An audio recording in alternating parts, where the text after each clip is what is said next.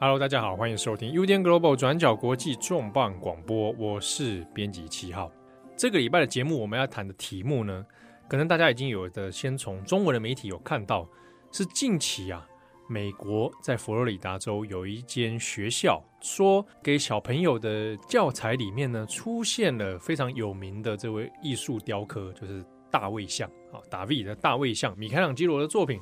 那因为大卫像是全裸的，所以呢，在学校里面引发了某一些家长的不快啊，那就有一些可能相对比较保守的家长就跟学校去抗议说，怎么可以在学校里面使用这样的教材啊，这样裸体啊，我们大家都不知情，那就引发了一些争议啊。嗯这个争议呢，事件哦，后来竟然引发变成了。意大利的佛罗伦斯这边啊，也有话要说。然后学校的校长为了这件事情而辞职，那这个事情就有趣了哦，不只是说包含这个教材的事件本身有一些扑朔迷离的真相，另外是我们也想要顺此来讨论一下。虽然说很多外界都会觉得，哎，达卫这个大卫像有什么好稀奇的吗？哦，这个变成艺术的教材，难道有什么不妥吗？哦，这个事情就有很多可以来讨论延伸的地方哈、哦。这个大卫像的它的阴茎啊，它的下半身这个阴茎的部分，到底是发生了什么事情？到底是又是吓到了谁哦？那我们今天现场重磅广播邀请的来宾，那其实也是我们转角国际的专栏作者。这个专栏作者合称啊，名称叫做瓦堡学院。我们欢迎瓦堡学院的建安还有玉文 Hello，各位大家好。啊，大家好，这两位合称瓦堡学院、啊。 我是不是可能先跟大家解释一下瓦堡学院？瓦宝这个是一个人名啦，然后它是艺术史图像学一个创立的始祖。那我们的专业其实就奠基在这个方法学上面，然后我们也希望可以借由这个专栏，把图像学的一些概念，透过一些议题介绍给大家。这样，是嗯，那大家可以看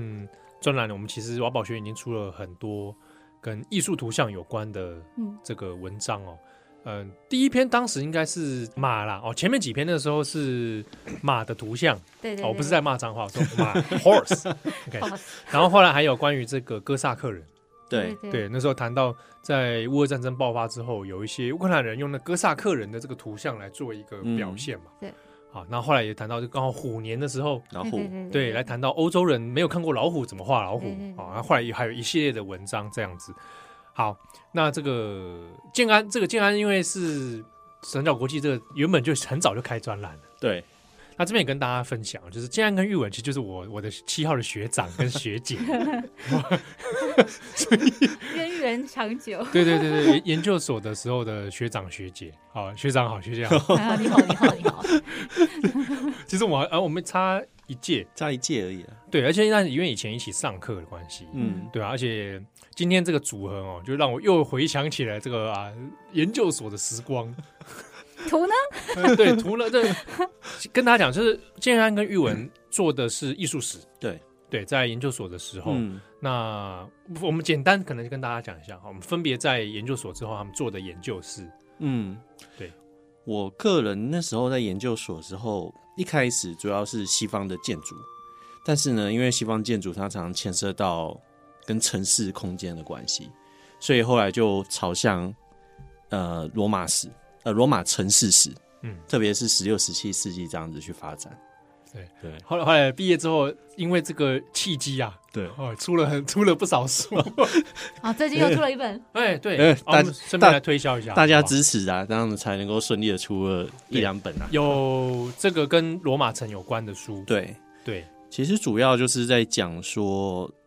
一两个两本书啊，目前是两本书，但是他的观点分别就是看说从教宗的角度，跟从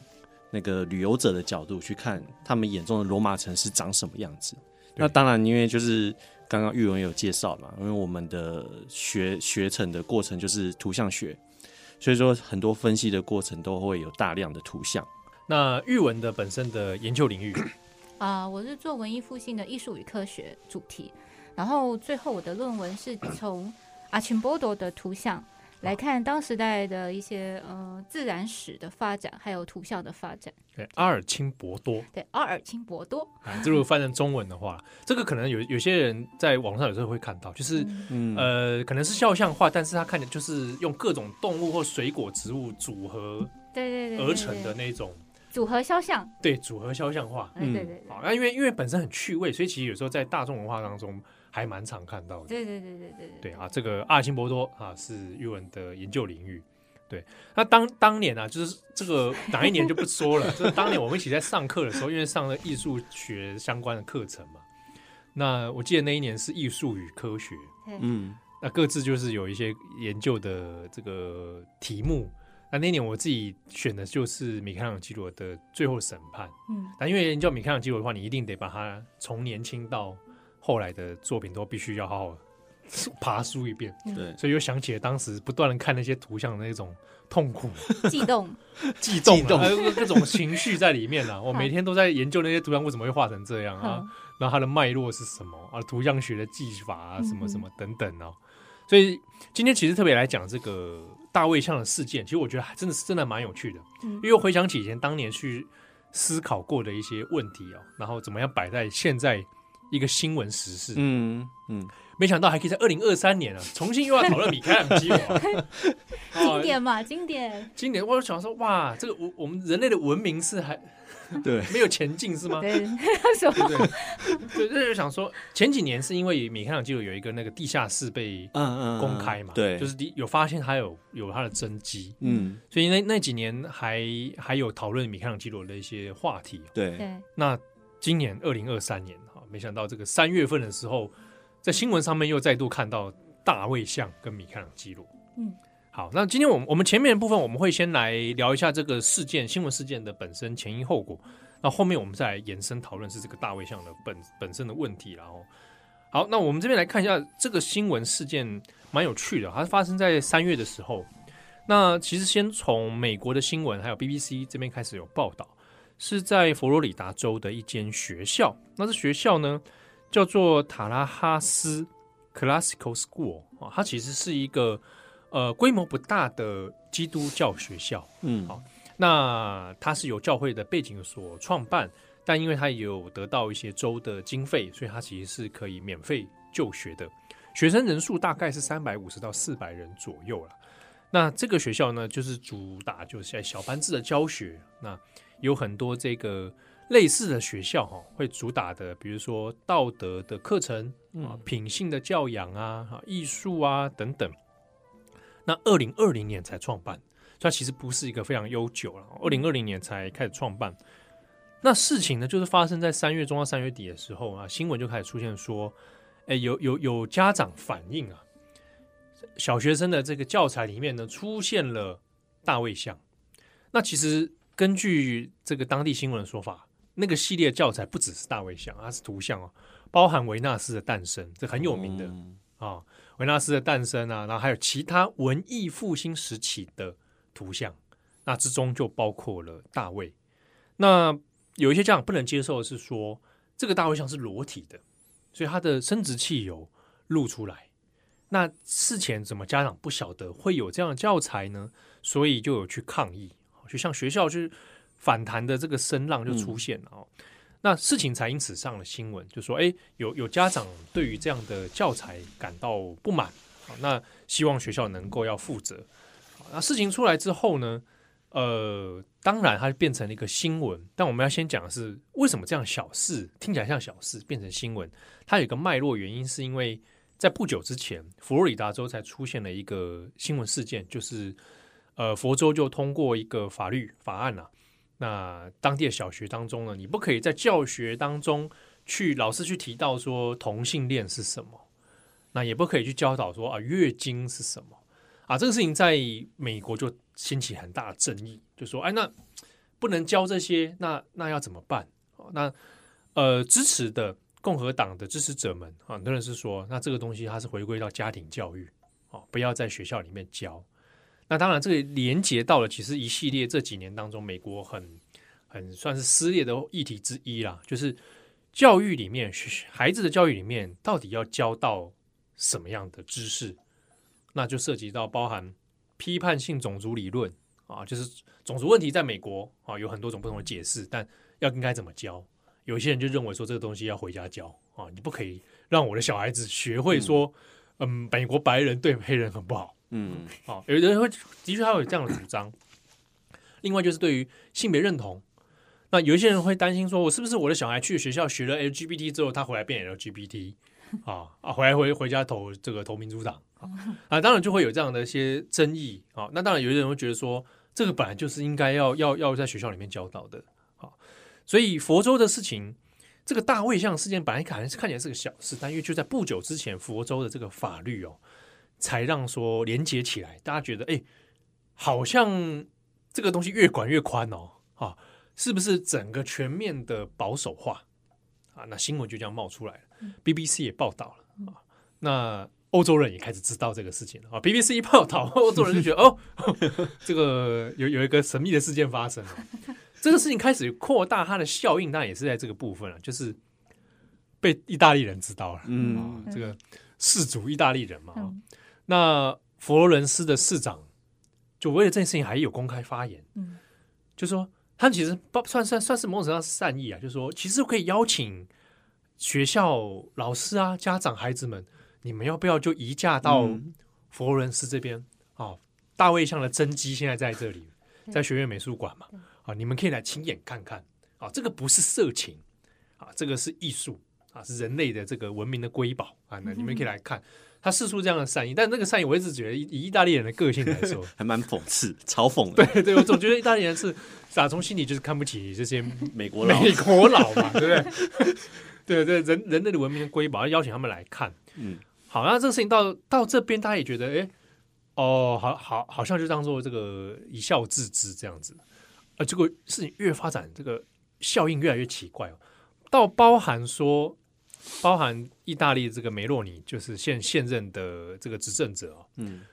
也也出言酸个两句，就说啊，你看这些美国人的这个 case cancel 文化，就引发了说有一些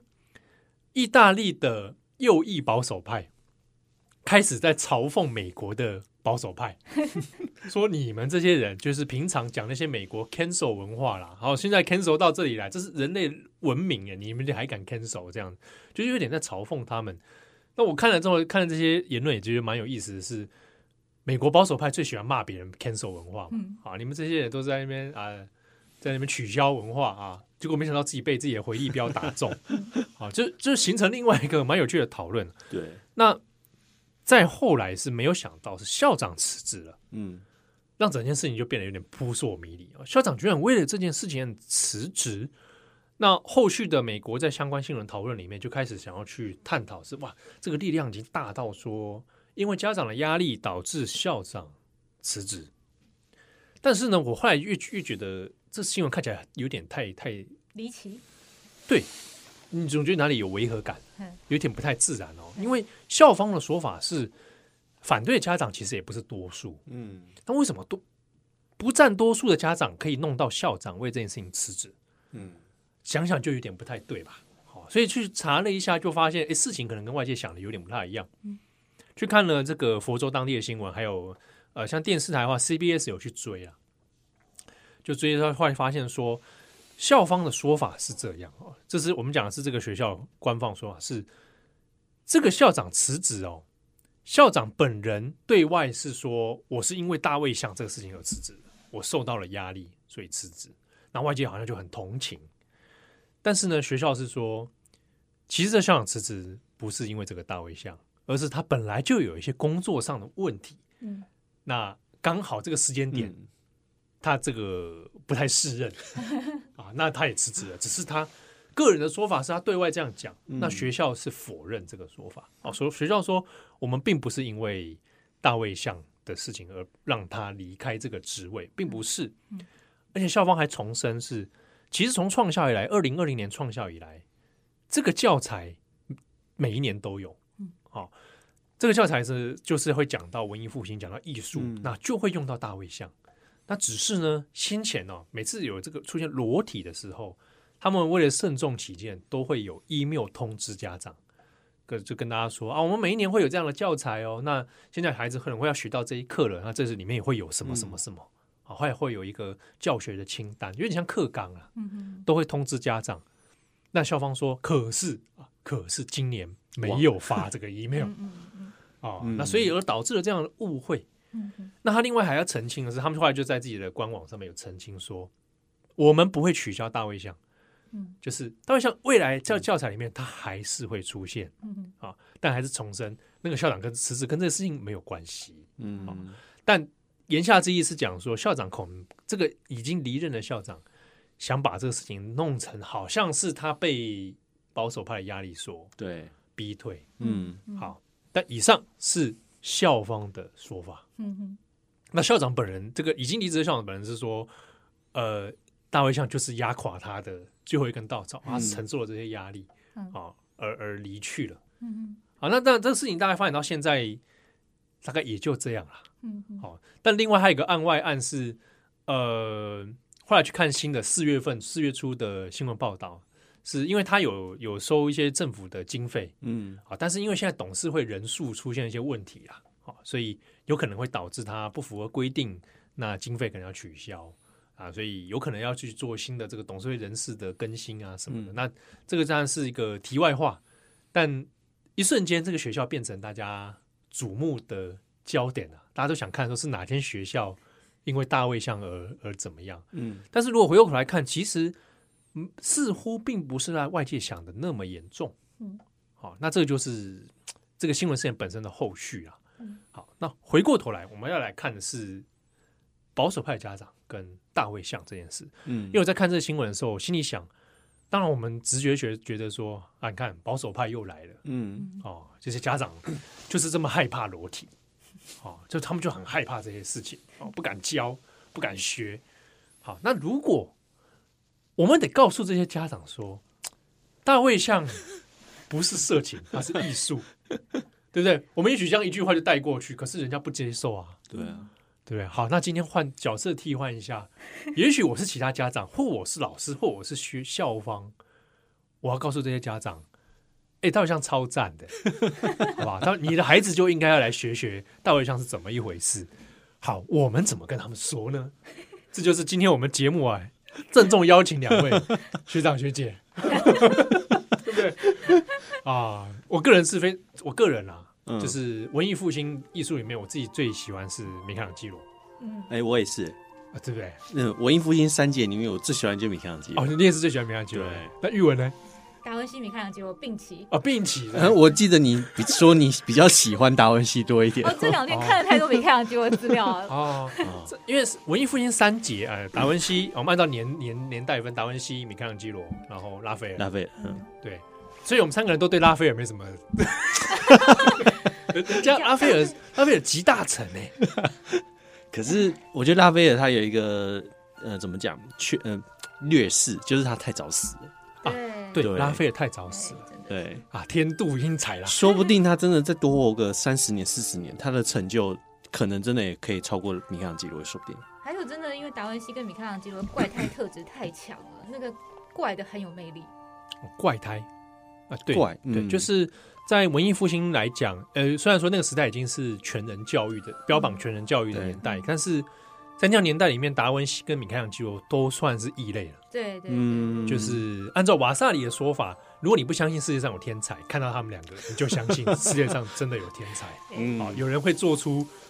常人真的做不到的事情。所真的，以，我们今天来来谈一下米开朗基罗跟大卫像。嗯好，我们当然先来话说从头了，就是米开朗基罗怎么搞出了一个大理石的雕像大卫像？其实米开朗基罗他，我觉得他这个人有一个，他当然有很有天分没有错，嗯，但是他有一个很很棒的地方，就是他运气真的很好。就是说他小的时候，他我先说他的家庭，他的家庭背景其实并不算特别优渥，但他但是至少他爸爸还有一些基本的财产。但是就是因为靠着这些关系，或许就是靠着这个关系，他让他儿子，他原本也想培培养米开朗基罗去做一些可能就是一般的行政职位，但是他呃发现米开朗基罗他有那个艺术的天分，但是又没有办法阻止他，之后他就让他去找一些老师学习。然后米开朗基罗就是根据瓦萨里的说法，就是他有很多，就是他表现出的才能，让很多人一直不断注意到他。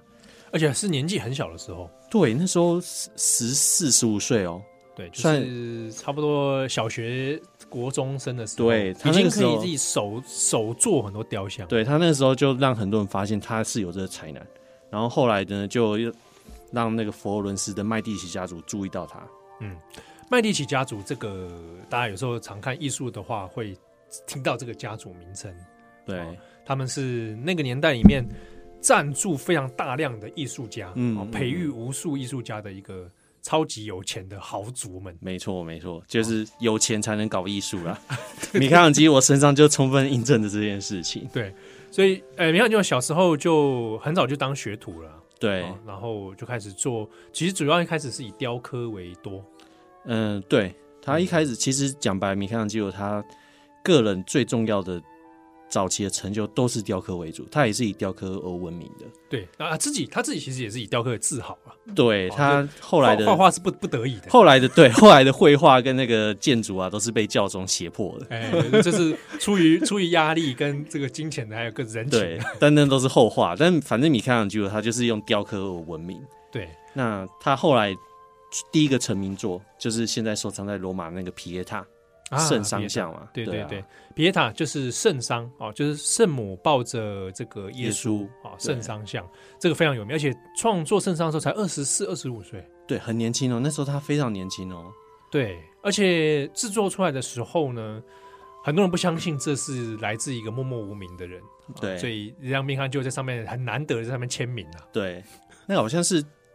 听说好像是他唯一有自己留对下，名应字的该作是品哦唯一一个，对，据我所知，嗯他是他从来不署名嘛，哦，但对唯一一个在上面签上自己名字的是圣殇皮耶塔，对。那在皮耶塔完人之后，大概过了一两年，他就听闻说，哎，佛罗伦斯有一个不错的机会，你要不要去？然后他就跑到跑回佛罗伦斯了。对，那个时候很多艺术家其实是跟着 case 在移动的。对对对，好呃那个时候我们虽然我们这样现在讲是意大利，不过嗯还那个时候还不叫意大利没有统一啦。对，哦那个时候罗马是罗马，佛罗伦斯是佛罗伦斯。对是以城市为一个认同中心。对啊，所以他们艺术家可能是哎哪边有 case，他可能就会移到那个地方去，嗯然后接受资助啊，然后在那边开着工作坊啊，对啊，这样子。嗯嗯嗯。所以明翰就后来因为 case 的关系，所以跑去了佛罗伦斯。然后他到那边之后，发现这原来这个 case 用用我们现在的说法，就是帮人家擦屁股。收烂摊子，对，那就是那个时候呢，佛罗伦斯政府有一个委托，就是给一个一个非常巨大的大理石块，嗯然后原本要雕刻一个非常大的作品放在教堂里面。然后呢，原本接案的两个那个艺术家就发现，嗯，他们好像能力不太行，而且好像也没办法执行下去了。然后就由大呃， 就由米开朗基罗去负责接手这个案子。那对最后的成果就是我们现在所知道的大卫像啊，对这个年代的话，差不多是一五零一之后，一五零一一五对一五零一到一五零四，六零到一五零四这段时间啊，十六世纪初了，我帮大家把嗯时间再稍微定一下。那那个时间点，诶、米开朗基罗大概就是做完皮耶塔了嘛，所以二十五六，米开朗基罗快14还不到三十不，到三十，，对他一四七五年出生的嘛，所以那时候对他对啊，算一算，才才就不到三十岁啊，还是很非年轻欸诶，非常年轻。其实光他当初做出那个像那个酒神巴库斯的时候，嗯，然后后来做了皮耶塔，然后再到大卫，对啊，光这三件就是一个青年来讲，对不对？我们三十岁的时候，在干嘛？对不对？对啊对人家啊， 那人家三十岁不到就可以完成那个传送几百年的对啊，作我还品，在那边啊，我 做我做钢弹而已，啊，还不是自己雕的。 对，那那个时候他做出大卫像，那个就其实光大卫像这件事情就有很多奇闻异事啦。嗯其实流传还蛮多的，就是说他去看那个大理石的时候，嗯，就说出那句名言嘛。我这我对那件名言，我当初一直去考证到底是他是不是真的讲过这句话。就他说，他不是做出大卫像，啊，他只他是就让把他它活从，石头解放出来，对活让他活过来，我让他，我他说他上去之后已经看见大卫像在那个石头里 面，所以我让他从里面出来嗯。哦，那句话我那时候去考察，就是呃来源可能是有点问题啦。嗯，哦，但就是周边的人在那个年代的时候就有类似的说法，嗯，但我们只能说有此一说。嗯，那、摆在米开朗基罗身上好像也不奇怪啦。对，我我个人觉得还蛮奇怪的，是哦，因为这个看法，它很明显是那个亚里士多德那一派的哲学观出来的。嗯嗯，但是，但是我直觉，但真的是纯粹我直觉认为，对对对米开朗基罗可能不会不会对讲那这样的话，对不对？对我觉得这很有趣。等一下我们会针对一些可能大家平常对文艺复兴讲到这个米开朗基罗或达文西啊什么的，然后会有一些呃历史印象，我们可能会稍微讨交换一下自己各自的想法，嗯就是它到底跟距离事实有多远，跟诶有没有可能是一些后世流传的一种说法啦。像刚刚这一句话，我当时其实一直找不到来源。嗯对，因为因为因为米开朗基罗很少针对自己的作品留下大量的说明，嗯，嗯其实达文西自己也没有，对啊，对，就是嗯嗯嗯拉斐尔自己也没有，啊拉斐尔都忙着忙着交朋友，对不对？交不交然朋友是吧？不然也有另外可能就是拉斐尔他不太会写字，哦，啊也不无可能，对，因为拉斐尔就是有一些记载说他的教育程度其实并不算特别高，啊、对里面最爱写字的可能是就是米开朗基罗跟达文西，对达文西会写一些镜像文字嘛， 对对对，写一些这他妈只有这样看自己看得懂的，然后米开朗基罗爱写诗，对对对，爱写信跟诗，但是诗跟诗里面除了抱怨工作之外，大家很少会提到自己的那个作品内容。嗯所以大卫像那件事情很少听到他讲什么。但有一个事情是从他朋友里面认证到，是说刚完成的时候有请人来看嘛，对啊，就是委托组嘛，嗯嗯就，说看看就觉得说就就总要批评两句，对不对？业主就是要批讲两句，我这边觉得这边应该改一下，那边改一下。 那有一个就觉得说，我觉得大卫像那个鼻子好像，我觉得可以再调 整哦，你说那一段故事哦，啊。那他段就是那个就是那个什么那个业主觉得哦鼻子好像太突出啊来，对对对然后米开朗就糊弄他，抓一把石灰，对，然后上去，然后一直一装模直作好样像动一假下啊装，敲一下，然后石灰落下来，然后你再看一下怎么样，啊哦我，觉好得很多哦，好好多了，有没有？ 这个故事是从也是从周边那个十人记载里面出奥现。萨里的吧？对，至少瓦瓦萨萨里的记嗯载应该相对比较有可信度啦。对，这边也说明一下、哦，瓦萨瓦萨里是文艺复兴时期的人，哦对，好、那也是米开朗基罗很少数好朋友，他的好朋友啊。对米开朗基罗人缘不是那么好， 但少数跟他可以常年往来的人之一就是瓦萨里。嗯那瓦萨里后来写了这个一本书嘛，叫做《文艺复兴时期的艺术家们反正就是传记》。传记哎，啦，这个有中文版，对好，大家可以去找，因为中文版也有再版了。那这里面就记载这个故事，嗯，对，那那个其实这故事也摆到现在时空里面，就很多这个业主的委托案里面都可以，都都算是一种，常见常哎、见，就是证明了这人人类的本性，呃，不不不不写个一两句，好像就 对受不了一样。劳资关系从以前到现在都就差不多就是这样。对，大卫像做出来之后，当然其实那个时候是蛮震惊世人的。嗯但我们在这边分几个点来讲，他为什么震惊那个时代的人？嗯，哦，当然第一点是因为讲最直白，就是那个时代，哎，大卫像高度连基座大概五公尺多，对嗯，五点五五左右吧，五点五左左右吧，哦嗯五百多公分这样子。那在此之前，没那么巨大的大卫像。嗯，对好、第一这是第一点，没有人做出大卫像这么大的。再来就一点，过去的人做大卫这个主题的时候，不会做成这个样子。嗯大卫这个他用的典故是圣经里面大卫击倒巨人歌利亚嘛。对，那大卫就是在圣经的典故里面是当时是应该是一个青少年一，个牧羊少年，对啊，小小嗯小孩子啊。对对，哦，对然后在不畏惧这个敌，巨军，人对嗯，这个敌军是个歌利亚率领的军队嘛，然后歌利亚就是在那边说要单挑，对啊、来单挑， 然后结果大卫就说啊，不然我来好了，啊，那时候大卫根本想说一个牧羊小孩子在干嘛，结果大卫就拿了这个头时代，投石袋装了几个石头，嗯啊，就远距离的攻击这个歌利亚，啊，把他就敲昏，一头就把他哥利亚一击必杀，敲昏，然后拿剑把他头砍下来，对，哇，真的很残忍嗯，嗯啊，就是但哇，他力气其实蛮大，砍人头其实嗯， 呃，其实很费力。很费力哦，不知道他在那边砍了多久。神力他可能吧一直在磨这样子。 那总之呢，大卫就是这样子打败了这歌利亚，啊，当然就是成为圣经故事。而、圣经里面当然寓意当中还有包含是，因为大卫他之所以无所畏惧，是因为他仰仗耶和华嘛。嗯哦，，这样子，这样子诸如此类。啊大卫就是后来的大卫王对，啊、哦这个就是用这样的典故。但以往在做大卫像的艺术家们，做到这个主题的时候，大部分都是打败歌利亚之后，对对他就会拿着一个呃剑，拿着石头，然后脚踩着那个歌利亚的头，啊、大部分都这样，对然后所以已经一脸轻松的样子，不是那种很 tense、很紧张的那种状态。所以以前做大卫像都是大家都是做胜利后的胜利的大卫对对啊，，所以都会拿拿那个武器跟这个就是那个石头嘛。石头嘛，哎呀哦，嗯然后脚踩歌利亚的头。对对对对对对，这个是以前的设计啊，而且以前大部分因为就符合圣经的设定的话，对大卫应该是一个小男孩，对，就是身材会比较轻盈，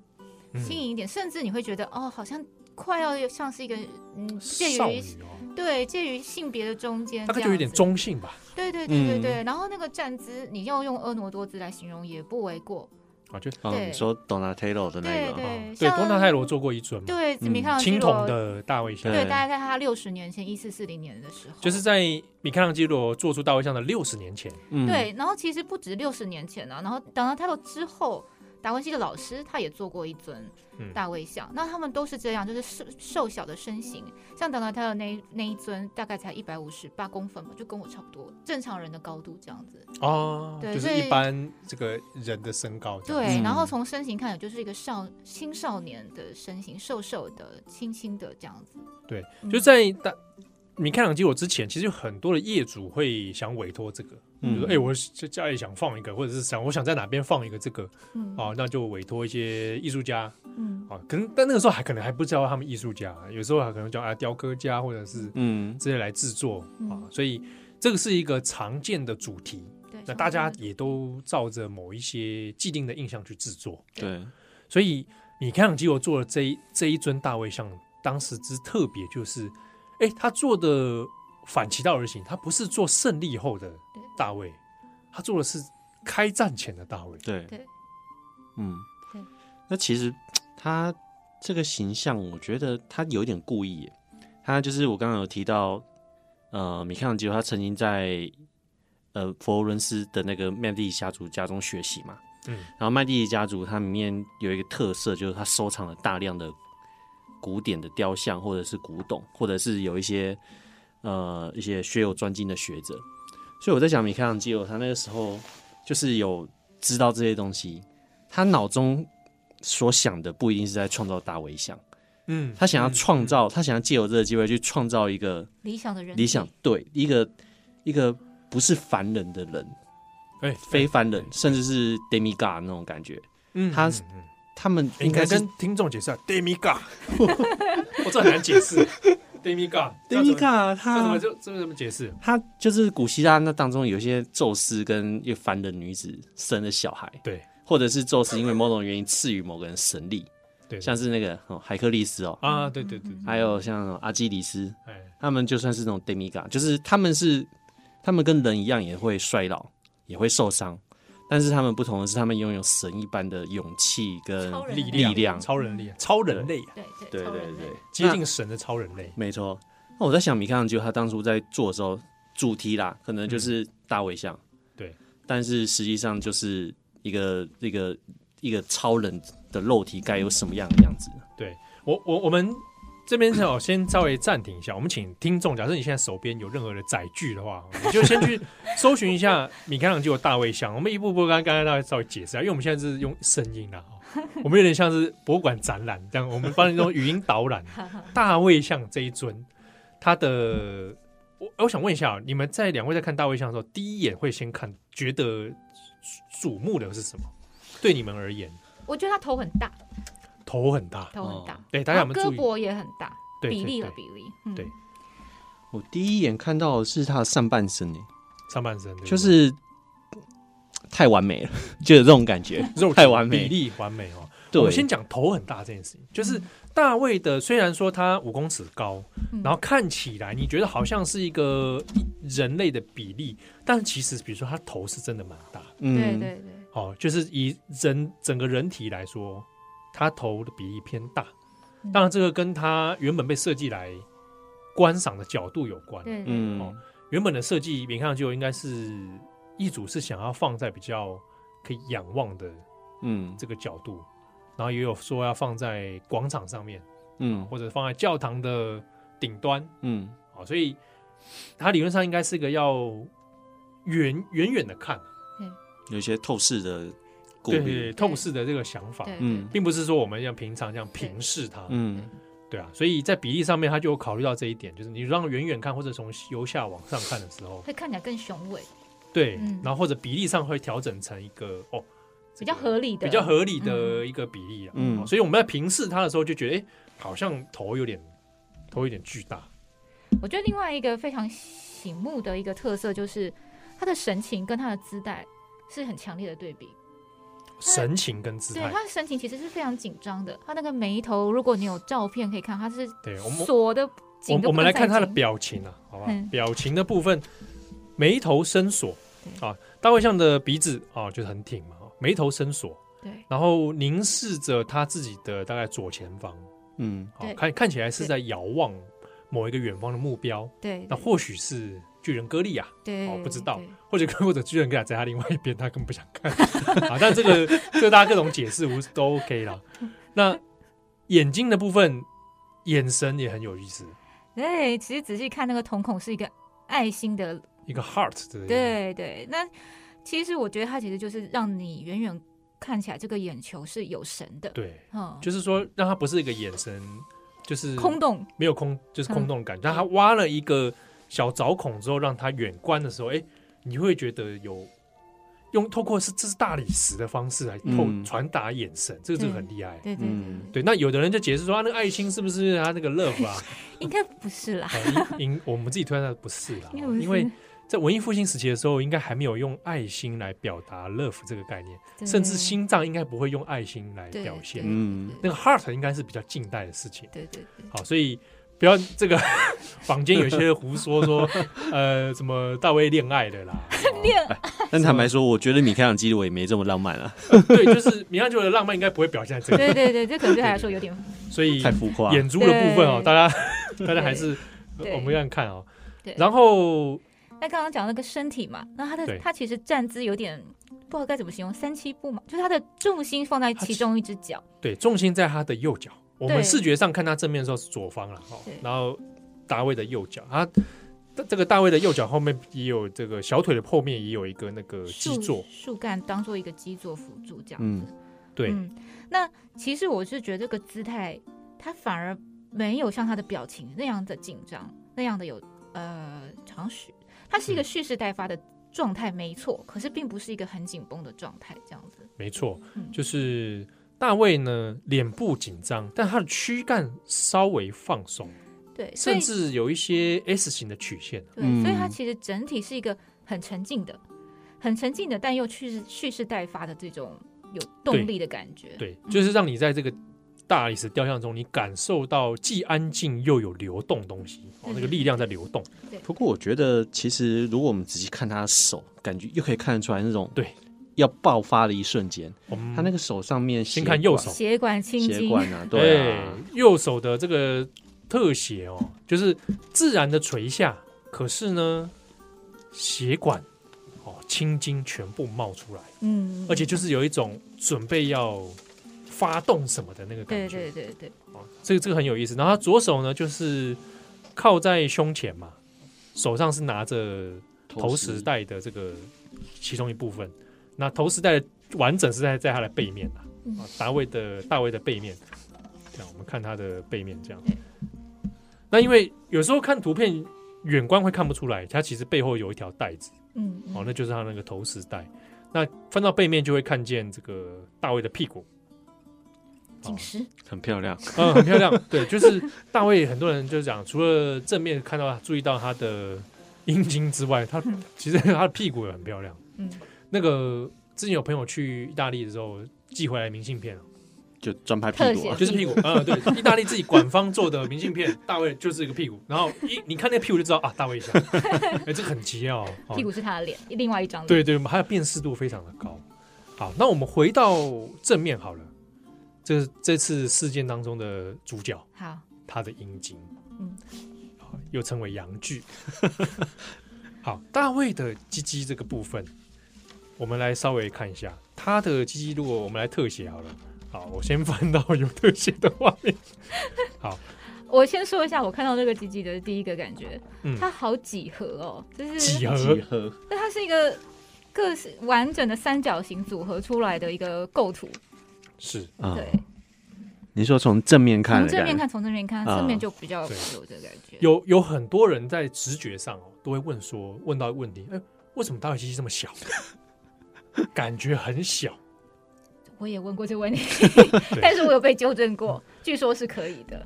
就是有可能这么小吗？ 有可能的，身为一个生理男性，我必须说嗯，还在合理范围内，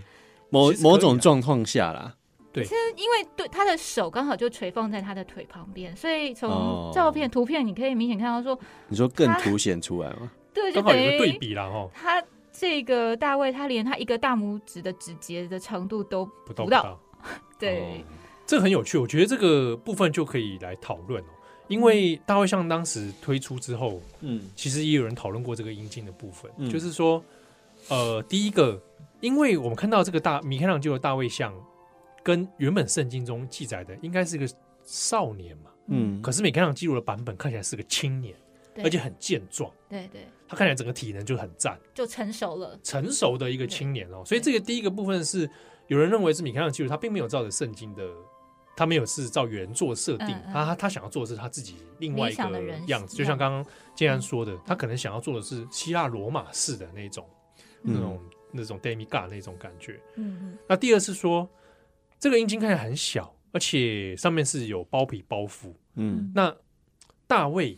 他本身是应该在设定上面应该是有进行过割礼，嗯所以理论上不应该出现。如果这样真的照他犹太人这个设定的话，嗯那也不会是这个样子。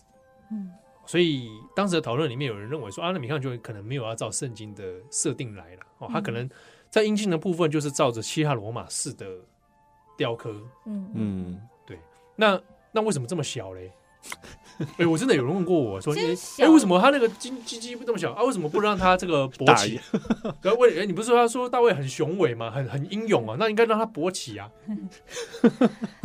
就来我们就会问这个问题古古典时代确实是崇尚小阴茎，然后他譬如说他们有一些剧作里面有形容到理想的男性的外观，可能要有明亮的皮肤、紧实的屁股，然后宽阔的肩膀，还有小鸡小小金茎这样子。哦，对，哎、会要这样要要小的，小不这能样的太大。要小的，对因为如果如果又大又直又挺，那个是野蛮人才会炫耀的东西。对，对嗯那除了野蛮人，还有愚笨的人也会笨蛋，笨蛋， 嘿，笨蛋也会就也要是搭配大的阴茎。换句话说，就是在这个状态下的小阴茎，平常的状态之下，嗯，他可以表现出这个人是个理性、对对受过教育，克制对有克自制制，然后因为有克制有自制，所以这个人可能可以连接到忠诚这样子一些啊美德。美德对对，对对，对，然后是一个嗯有志士的人。正直的人，正直的、嗯有智慧的人，对啊是一个哲人的般的这样的典范的典形范象的，形对形象啊。如果其实希腊罗马也有类似那种大阴茎的图像对，可大部分是画在一些就是野蛮人啊，野蛮人啊或者是负面形象的，或者是有一点那种类似玩笑嘲讽的那种画像对上者啊，对对对或者是那种淫乱、对对对，嗯淫哦乱乱的，反正不会是那种很对正面更肯定尊贵的人会有的特质啊。对对嗯对。嗯所以从这个希腊罗马当时这种思考来看，回看大卫像就知道啊，那那以这个逻辑来讲，那大米开朗基罗把它设计成这样，应该是可以理解的。不过这一方面也更凸显出米开朗基罗他当初在设计大卫像的时候，脑中想的应该都是他以前看过的那些古典的范例。对，比如说老孔像啦，嗯，或者是那个挖掘出来那个躯残躯嘛，那个拖走那个对躯干一，律都很小，对嗯，对，就就是说，如果它变大的话，反而也会让观者那个主题会混淆，对，嗯，就是没事那么 干嘛，就你会把这个整个大卫像的主题会搞搞对会混混淆。我们在视觉上面这样引导，我们看到大卫的脸，然后这样一路顺着这个颈部、胸部、躯干下来，嗯然后如果你看到一个勃起阴茎，就觉得干嘛？对，而且这也跟主题不符啊。对，主题不符，谁会上战场？那前一刻 还在那？就是你就觉得你就会开始歪掉嘛，对啊，那那就表示说，那你这个主题作品的主题可能明你想要引导的这个视觉焦点不视对觉焦了点就就会对啊，这歪掉我觉得这已经这就已经不是说不符合圣经的那个描绘，而是已经违背了圣经想要给他对塑对造那的。 对，那也也可能违背这个艺术家自己的创作意图。对对啊对对对所以大概这样讲的话，其实大家阴茎的这个样貌大概就可以理解了啦。嗯，对对，那这边呢，我们其实要要再延伸一件事情是，好，我们现在解读了这个米开朗基罗的这个阴茎的部分哦，大卫像阴茎。可是呢，其实大卫像以过以前的时候就引发过争议了。所以是大卫像那个时候，我们看过一些资料啊，他就是说他在完成没多久，就已经开始有人对这种东西感到不太舒服，呃不自。在。不自在啊、 哎，我有看过丢石头的说法，哦有一说是丢对着大卫像丢石头对，对就是对于对裸露的阴茎然这件后事情，所以其实当代后来就有个措施，就是他们用金属做成无花果叶的形状，好几片无花果叶，然后围绕做成像一个花环一样围绕在它的下盘下体，把它的阴茎遮起来，这样。哇，哦如果这样看，我初看会可能会以为是亚当哎、其实无花果叶的是为什么选择这种植物？它就是跟创世纪故事有关，嗯嗯，就是那个亚当夏娃吃了禁果之后，开始发现哦自己是裸体，然后开始觉得羞愧。第一件事情就是去摘无花果叶下来缝成裙子，把自己的身体遮起来。嗯，对。对，但当时就有一些基督宗教徒就会觉得，哎，你这个毫无羞耻心啊，嗯，对啊。可是如果你拉回到西亚罗马的观点里面，就可能不是这么一回事，嗯，对对，啊。那我们也刚刚讲到这个无花果叶的事情，嗯其实也可以顺势来讲，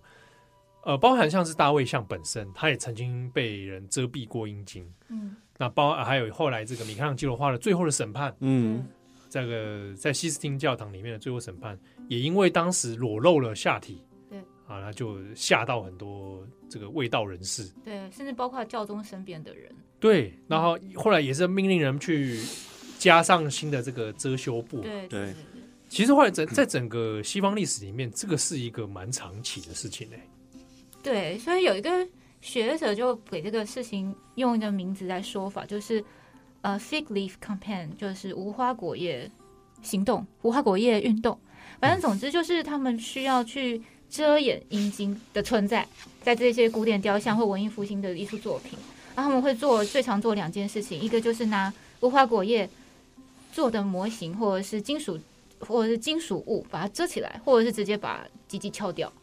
这样子。嗯哦，有的是遮蔽、后，对就是后面加一个东西去遮蔽。对，嗯那如果是雕像的话，有可能把它敲掉直。接敲掉。然后这围棋时间非常长久，从十六世纪中开始，一直维持到十九世纪末。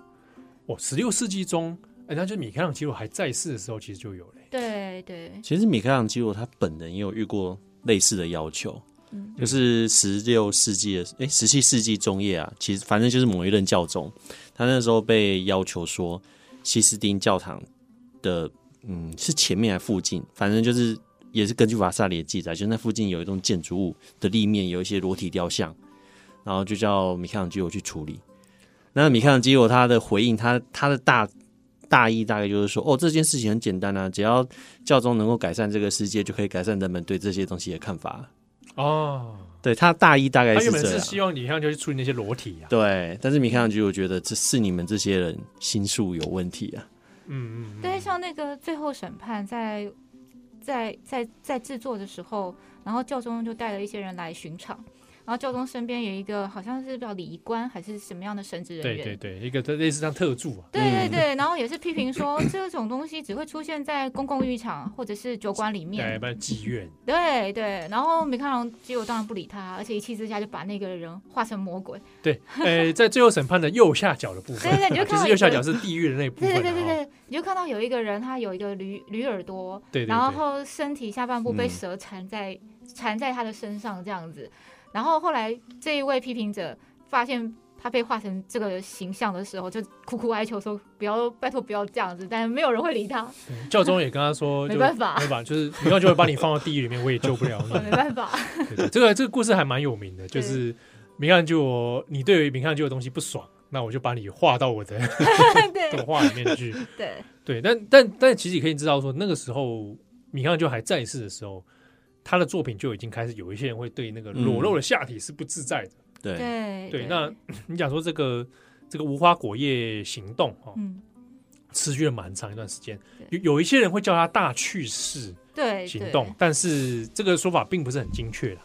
对对，因为啊大趋势感觉就是全部都敲掉，敲掉，但砍掉它其实不是。也不一定，不一对定，。像哈我们现在看那个最后审判，它其实后来是已经有修复，嗯就是把对对对把遮羞布的部分拆掉了，哦，拿掉了。那这个有一些类似的作品，可能也是有后天再去对修复掉。对对对对啊，那这个是，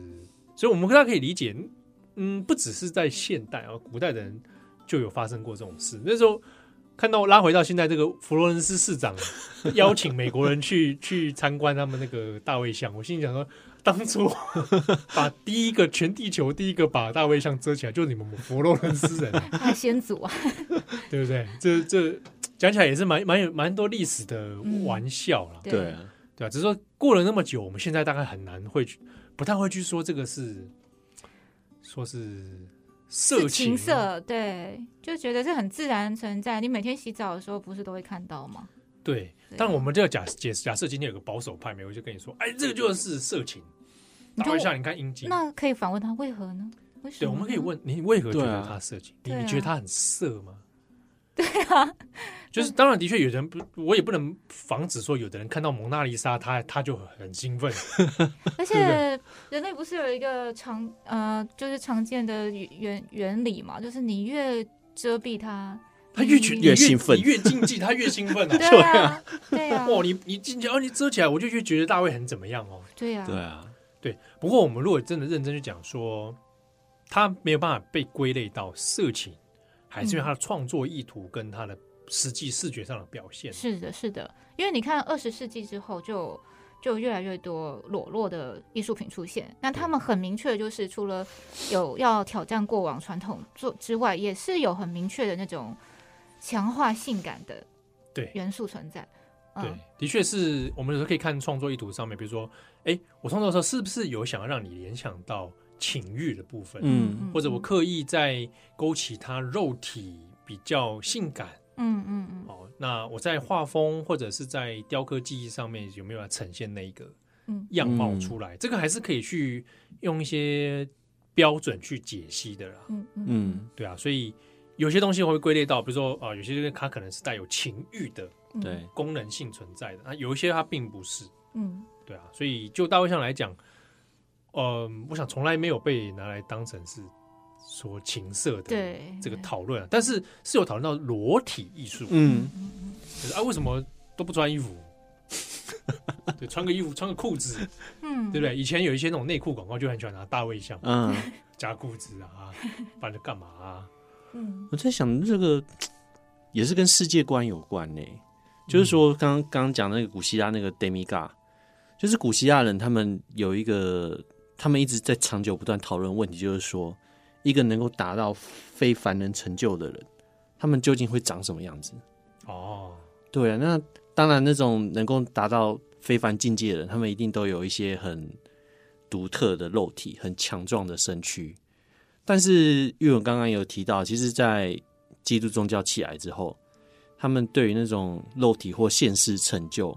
开始保持着一个比较负面或者比较消极的态度。但是，我觉得这个其实也不是说二分法啦，因为毕竟古希腊其实也有一些人，他们是对那种肉体，特别是像柏拉图，他们对那种肉体的存在其实是蛮存疑的。他们比较设想的是一个那种更高层次的境界。就是可能形体是不存在的，对，所以像柏拉图的那种哲学，他才后来大量的被基督宗教吸收。嗯，嗯但是至少，如果说我们回到我们今天讨论的主题，米开朗基罗身上好了，我觉得米开朗基罗他接受到的那一那一些教育以及他人生的哲理，他其实是蛮认同那一套观点的。嗯，然后他也是呃会去设想说，像大大卫这样子的人，他究竟会有长怎样的肉体？对对对，你要讲就那个时候的文艺复兴人文主义的那种对啊思考啊，所以他会才会在这个西斯汀教堂那个创世纪去把上帝刻意画出来，嗯，对，像创造亚当，对这个啊，他想把那个呃生而为人的那个那个形体去强化他那个概念、哦，人可以去怎么样去表现出可能性，对，对，好而且如果加了衣着，你很容容易就固着在某一个特定的时空。哦，反而就是会因为衣太着它是有时间性的或空间性的，对啊对对对，对就某时某地才会出现这样的装或扮，某一个阶层、某一种、某一个人群这样子。对，衣着反而就会变成你去看见真理的一个障碍。对对对对对嗯，然后反正刻意是用裸体来表现那个人啊，那或者是人的可能性，对啊，或人的共性，嗯嗯嗯嗯嗯，对，这确实是是，我想那也是米开朗基罗在当时空很独特的地方啊。嗯，也很对超越的，对，嗯在文艺复兴那个时代里面，很少人会像他想出这种事情来。嗯哼，对啊。那其实这个也算是我们的优势啊，就是我们可以跨越好几个世纪嗯的时间段点，然后再回头去看，哦，原来米开朗基罗他是这么伟大。对再来像当时我觉得像佛罗伦斯政府， 哎，我必须帮他们说点话， 他们的可能就是太近了，近到没有办法看到他的那个特殊 性。你是知道吗说时间啊，时空啊哦，不是的，不是距离，不是空间距离上 的近，是是时间因上为的？当代的人对。就讲我们这样讲，就是说，我们每次都讲说文艺复兴的时候，都讲到啊达文西啊、米开朗基罗，可是我们要具体讲他们到底超越在哪里？是他们几位的作品都在挑战那个时代的人对，就是哇，我没有看过有人这样子搞，嗯，这个大卫像我没有人想过有人会做这种东西出来，嗯对，对，完全突破那个时代的人的想象，嗯那也挑战了我既定的那个逻辑，嗯，对啊，然后视觉上的挑战，对，你说你害怕的东西，我就画给你看，对，那个最后的审判，嗯最后审判也没有他那个主题上那种大家到底会不会得救的那种质问，嗯，哦，在在那个年代，那个是很叫深刻烙印在他们那个对那个教宗看了都有点害怕，就是嗯哇，你画这个东西，我就是心里面都有点怀疑自己会不会上天堂，嗯但我必须说，我觉得那个年代的教宗其实是又爱又怕，因因为他们 刺激吧，对，又爱又怕，因为他们其实一连串的在接受刺激， 就是不要说是米开朗基罗好了，在我们刚刚讲那个第一个 Donatello 的大卫像，它是文艺复兴时代第一个站立的。呃，圆雕，所谓圆雕就是说，你从不同方向看，它都是一个完整的雕塑。它是第一个圆呃站立的圆嗯，就是裸体的，而且是裸体的呃三百六十度可以，对对，对，裸体的圆雕，那才是第一个，而且他就是用大卫像，然后六十年后就米开朗基罗那一尊出来。嗯嗯，但所以我觉得那个时代人真的是又爱又怕，因为他们一直在欢迎新的刺激，可是每一个刺激都好强烈。 你这么讲确实、欸，如果那个年代活得够久的人，哼嗯他真的是每天都每隔几年就在受刺激。对啊比如说达文西，对啊他达文西也活也蛮长寿对的，啊，哼嗯他也是在他的生命阶段当中不断的被刺激跟刺刺激创造自别己人，，嗯对，他也在刺激别人嘛。对对对对。嗯米开朗基罗也活很久，对，对九我十突然好觉几得，活在那个时候好刺激。对，所以我们就可以理解到，呃，米开朗基罗跟达文西有个年代差别了，嗯而且双方其实已经两个不同时代的人，对一对个对已经是欧吉上跟一个年轻人。差不多对就一个世代这样。对，嗯然后米开朗基罗在之余，拉斐尔又是下一个世代。差不多。哦，米开朗基罗在天花板画画的时候，拉斐尔在底下看嘛。对，对，那就有有一个传说，就是拉斐尔去看的时候吓到跪在地上。吓到腿软了、 这个这个传说是很多人会拿来讲，对，但这也是出处也是很很未知啦。嗯哼，而瓦萨里是只有说拉斐尔很震惊，很受启发，但是就是跪下来就对，因为他差不多同时间他在旁边画雅典学院吧，应该。对，差不多啊。对对对，那就是旁边想要看一下嘛。诶，也有人说很很说这个拉斐尔是故意推荐拉那个米开朗基罗去画画教堂，想要去去消磨他的。消磨他，而且就觉得说你平常都搞雕刻、湿壁画，好像可能也还好 吧。哦呃有人这样这样讲，但是我我是觉得这个有点都有点穿凿附会，可能后面的演绎这样子。对我有点大家喜欢把这些天才弄在一起，就是好像彼此对立什么的。虽然说他们三个人应该这样怎么讲，就是不熟啦。 而且天才通常都很专注活在自己的世 界。没有，我我倒觉得他们应该彼此互相嫉妒，应该是有。像是那个刚刚讲到那拉斐尔，嗯他应该是透过一个当时另外一个建艺术家布拉曼特的关系，他是拉斐尔是因为受到那个艺术家的推荐而进到罗马的那个艺术圈里面。嗯然后有一些记载，就是布拉曼特跟米开朗基罗他们是死对头。啊哦，对对对对对对，有对，其实其实那时候的艺术家，我觉得在很多程度上是很有人性的。哎，我想这个也可能跟生态是有关的，因为要赚钱，啊，对，那个有取决于说业主今天要赞助谁来做什么作品，嗯，对对对，所以那是那个是有市场竞争的，对，很哦强但是烈那，个大家这个可能要注意，这是那些艺术家他们当时是在赚钱，对这些我们看到的作品啊，包含是商业行对为你，不管是蒙娜丽莎啦，嗯哦，大卫像啊，它其实是有方顶进来，就对是对对，对啊，要要赞助，然后你再去做，所以的确有可能会要争为了争取赞助，彼此有一些竞争关系，嗯，那免不了就是嘴两句嘛，嗯，说哎，嗯那达文西呢？达文西，你委托案哪一个完成 的？啊，就会嘴两句，对，你看他都没有完成啊，二十年前还放在那里了，对啊，啊，那那也会比比价嘛，对啊谁出的价高？对啊，所以我想那个应该是合理的。对啊，像米开朗基罗，他很多，我喜欢米开朗基罗这个人，就是因为他活得很、很、很自我嘛， 该这么说率，性很啊，啊畅率快性，对对他对嗯他想骂人就骂人，对啊。然后他有一些委托案，他觉得条件不够好，做到一半啊，老子不做，跑回佛罗伦斯去了。对你教宗跑找人来催，我也不回去对，而且因为他也是很少数跟教宗可以对干的人，啊。对，很多记载就是说他对教宗都很不客气，不然就是讲话很不礼 貌，对。但是在天才面前，就算是教宗也要容忍他。 对啊，啊，活人，就但也也因此发现李开朗基罗的人际关系不是那么的活络、啊， 比起像爱交朋友的拉斐尔， 这倒是没错。拉斐尔很年轻就往生了， 嗯，讲往生对好像就往生了，啊，往生了，他呃当然就是女朋友过多 啊，或或者男朋友，呃，对，就男朋友女朋友过多而导致这个身体败坏啊。嗯，如负果荷有他点 重，如果他活久一点，确实是很有可能在他身上看见不同的东西，嗯对，啊，对吧？但就历史没有如果、啊。 对啦，你要想说，拉斐尔在很年轻的时候就能够掌握到达文西跟米开朗基罗的一些精华的技法。嗯，哦，那很好奇是拉斐尔如果活长久一点，还会发展出什么？对啊，拉斐尔他前后期的那个绘画风格差蛮多的，就是巨变哦。而且但是至少这可以看得出来，拉斐尔他不会沉浸在他成功的那一套，他会像那些成功艺术家一样，不断去想象一个更新的可能。对，就他他说是集大成，原因也在这里啊、嗯学了米达文西的东西，然后再学米开朗基罗的东西，然后再糅合自己的。对，啊，一路一路啊就挂了。 这你看，呃，达文呃米开朗基罗到晚年的雕刻完就几乎是不一样的。对啊，你看，你先你拿他年轻的大卫像，比他晚年最后那几尊，嗯好，像光是圣桑就对有他三皮耶个塔版，对，比如他他晚年做做的圣章就有不一样。嗯非常不一样，嗯，你晚你晚年会以为说，哎、你这个雕刻是没有做完吗？你会觉得它好像是百年不同这不同世纪的作品的那种风格的对演变，哦对嗯米开朗基罗到晚年的时候，嗯把他那个制作的痕迹越来越抽象。对对嗯对然后故意去留一些那个痕迹出来，对对对就是对对对他没有去打磨，嗯他留那个凿的那个痕迹，嗯这样、嗯嗯，你看起来好像哎好像很粗糙，可是你又能感受到那个作品的过程，嗯嗯嗯，对，所以哦，我们都是米开朗基罗控啊。 我我觉得那个年代那个比喻很好，就是说达文西是深不可测的大海，哦然后米开朗基罗是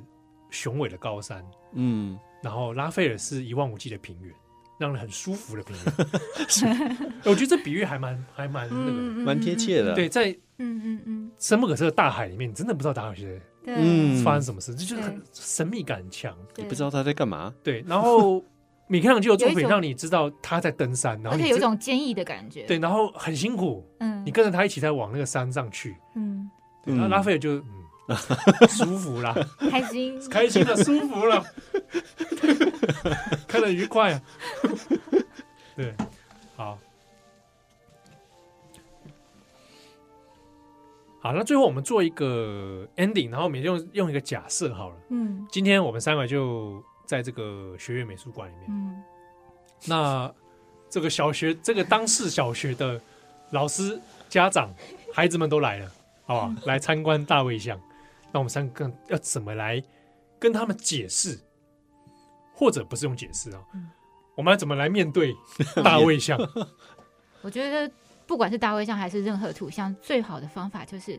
小朋友，你们说说看，你们看到了什么？我然们后先问啊先鼓励发言，然后再观察嗯他们说了什么。啊，比如小朋友小朋友 A 啊，叫做 Tom，小朋友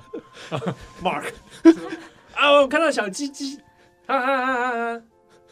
啊，为什么会想要哈哈哈哈呢！？啊小鸡鸡好好笑，哈哈哈。那你会笑一个小鸡鸡吗？好的，呃，不是，我会我会在心里想说你你会笑你这小鸡鸡吗？那也许我就会问他说，为什么小鸡鸡好好笑？ Why so funny？对啊，为什么好好笑？哎、对啊，问他好笑的点，，对，嗯，你你感觉到什么？嗯，老实说，他觉得好笑也没没什么关系、啊，，对因为那就是他的感受。对，而且说不定就像七反应一样，听到这个词他就会想要笑。以以年纪来说，有些小朋友是这样，对对啊，对，听到那个屁股放屁，对啊就想笑就然后想没有理啊啊啊由对，就就是对就是很好笑。嗯，嗯，也可能平常那是可能是个禁忌的话对或什么，对。那如果他情绪真的亢奋到无法安抚下来，我觉得就是用正常的方式，你怎么介绍他的眼睛，你就怎么介绍他的鸡鸡。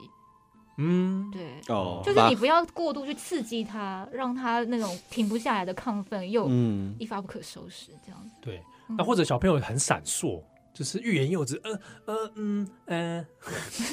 这样还还说不出来。那没关系，我就帮他把话接完，然后一样也是我怎么介绍他的眼睛，我就怎么介绍他的鸡鸡。对，或者是嗯大家，如果你觉得哎、哪边不舒服，那那你解释看看，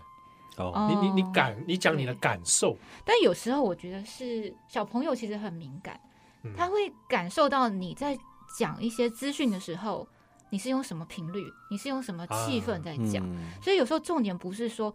这个鸡鸡不色情，不其实不需要这样讲，而是你用一种啊很对平常的对对态度去，就像我刚刚说，你怎么介绍他的眼睛，就怎么介绍他的鸡鸡，然后他去感染到那种，呃，你其实没有什么分别的态度嗯在嗯处理嗯这个话题。对对，因为像假如是我的话，我也自己会认同的是，我不会跟他讲说，哎，这不叫色情，这叫做嗯 art，、我不会这样跟他哦，说，不用对刻意强调这就是个，这种灌输法。对，其实它我本身就不需要被贴贴标签，所以我们不需要再拿第二张标签去给他听上去，对对对就说哇，你看米开朗基罗大师哎、啊，我不会，嗯因对为我相信米开朗基罗面对这些小朋友的时候，他也不讲这些。嗯，对米开朗基罗应该说你自己看，对对啊，我要走了， 对不要干扰对我。啊，嗯，或者米开朗基罗问他们说，你们要不要做做看？我给你对块石头，你敲敲对啊看，对啊对啊，你摸啊摸看，对，那是什么？不然嗯米开朗基罗也会就是说你看到什么你跟我说嗯，然后如果满意的答案，或许就会送他几张素描稿， 哦有可能 我说你要不要来我工作坊工作？ 或者是我这边未完成的雕像，我觉得好像可以了，你要不要？或者是我想，也许会让他只拿凿子跟锤子就，提问对我们试试看，我们敲敲看，对啊对啊或者摸摸看。哦，大理石你摸过吗？嗯哦，从粗的到打磨的，嗯嗯嗯啊感受那个材质、重量、温度这样。嗯嗯嗯，其实或许米开朗基罗他故意创造这个非典型的形象，就是想要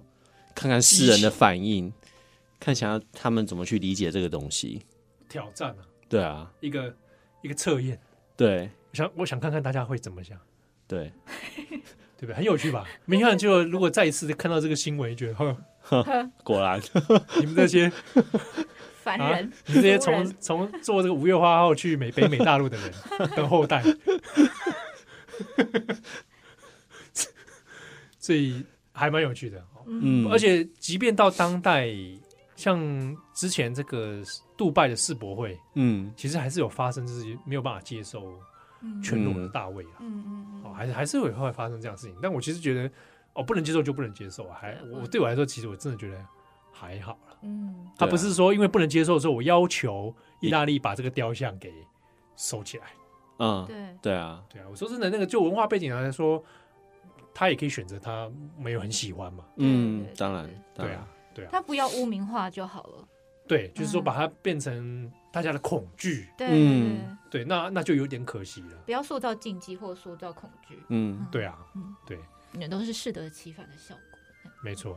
好，那今天很感谢建安和玉 文跟我们分享，一讲就讲了一个多小 时。对，以后干脆开这个文艺复兴专题啊， 我们从我们把三个艺术家全部讲过一全部轮，讲完了。啊，达文西可以讲很久。很好，我久们，今天，而且我今天你看了就也只是差不多 focus 在大卫一上点点而已。米开朗基罗他后续有一个最伟大的作品，我很喜欢《啊。你最喜欢是圣彼得大教堂》。哇？你看建筑的，哎，我们都还对我们没聊得到，米开朗基罗会盖建筑，对，他还会搞军事。全才真的是那时候的全才，我觉得他比达文西还要全才。然后去搞一达些达文西的全才神秘很机械内化，他的 选材是很内行。可神是，秘机械。啊 对建筑，嗯，对他们现在是应该只差音乐了吧？但是好像好像我记得米开朗基罗，我不是很确定，他好像是通音乐的，有好像好像有印好像象，但但是也不是很确定的。对这个部分我就不是很确定。好，但是基本上是全才啦。又会写诗，嗯，对，怎么这么厉害啊？真的，好想认识他哦！真是上帝赐予人类的天你才。现在面前是两个米开朗基罗控没关系， 我没关系， 习以有为常。啊，有机会如果有合适的题目，我们可以再来做这个文艺复兴专题，好吧？如果听众你觉得诶听了很有意思的话，呃说不定可以开启新单元了，好吧？艺术啊，就叫艺术与科学，你觉得怎么样？不错啊，不 错啊，在啊，说不定老师也可以请来上节目。 可以啊，可以啊，好，感谢大家的收听，我是编辑七号，我们下次见喽，拜拜，拜拜，拜拜。